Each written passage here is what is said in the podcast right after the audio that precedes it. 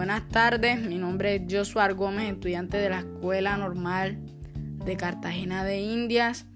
Soy, estoy en el grado 702 y esta es mi reseña histórica en inglés sobre el fútbol.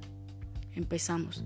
The history of football or football history is considered from 1008, 160 years of foundation, 63 years of foundation of the English Football Association.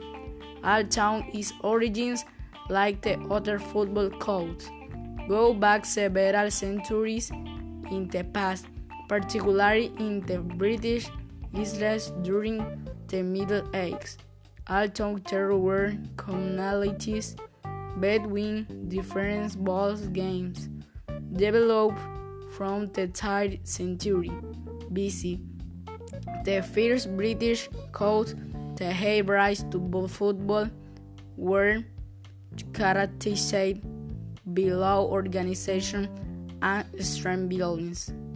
However, other less violent and better organized codes also existed. Belfast, one of the best known, was the Florentine Calcio, a very popular team sport in Italy that had an impact on the codes of some British schools. The final formation of football had its culminating moment during the 19th century.